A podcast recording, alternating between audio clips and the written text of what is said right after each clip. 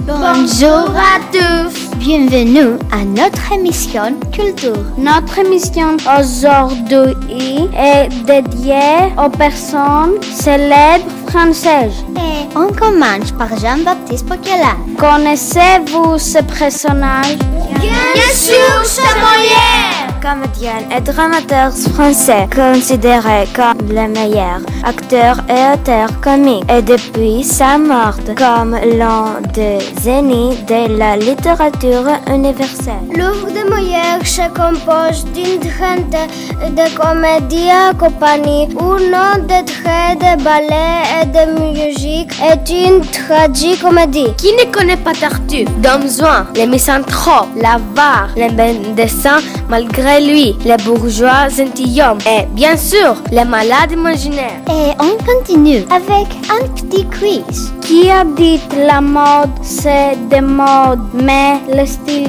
jamais eu une femme sans parfum et une femme sans avenir. Mais c'est Coco Chanel, le symbole de l'élégance française. Gabrielle Chanel, le vrai nom de Coco Chanel, est une grande couturière française célèbre pour ses créations de haute couture, ainsi que le parfum portant son nom. Elle est devenue amie grâce à sa personnalité distante et mystérieuse. Passons maintenant à deux héros célèbres, Titeuf et Tintin. Est-ce que vous les connaissez Oui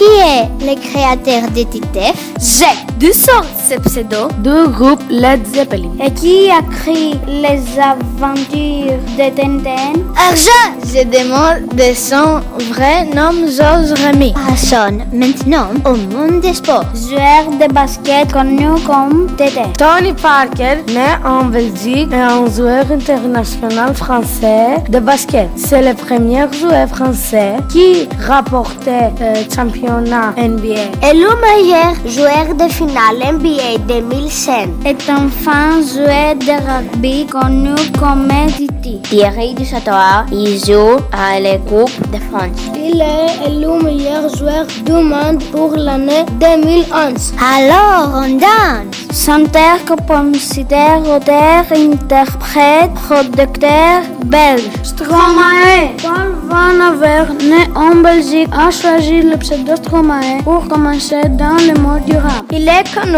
en 2009 avec la saison Alors danse. C'était notre émission Culture. Merci à tous. Rendez-vous la semaine prochaine.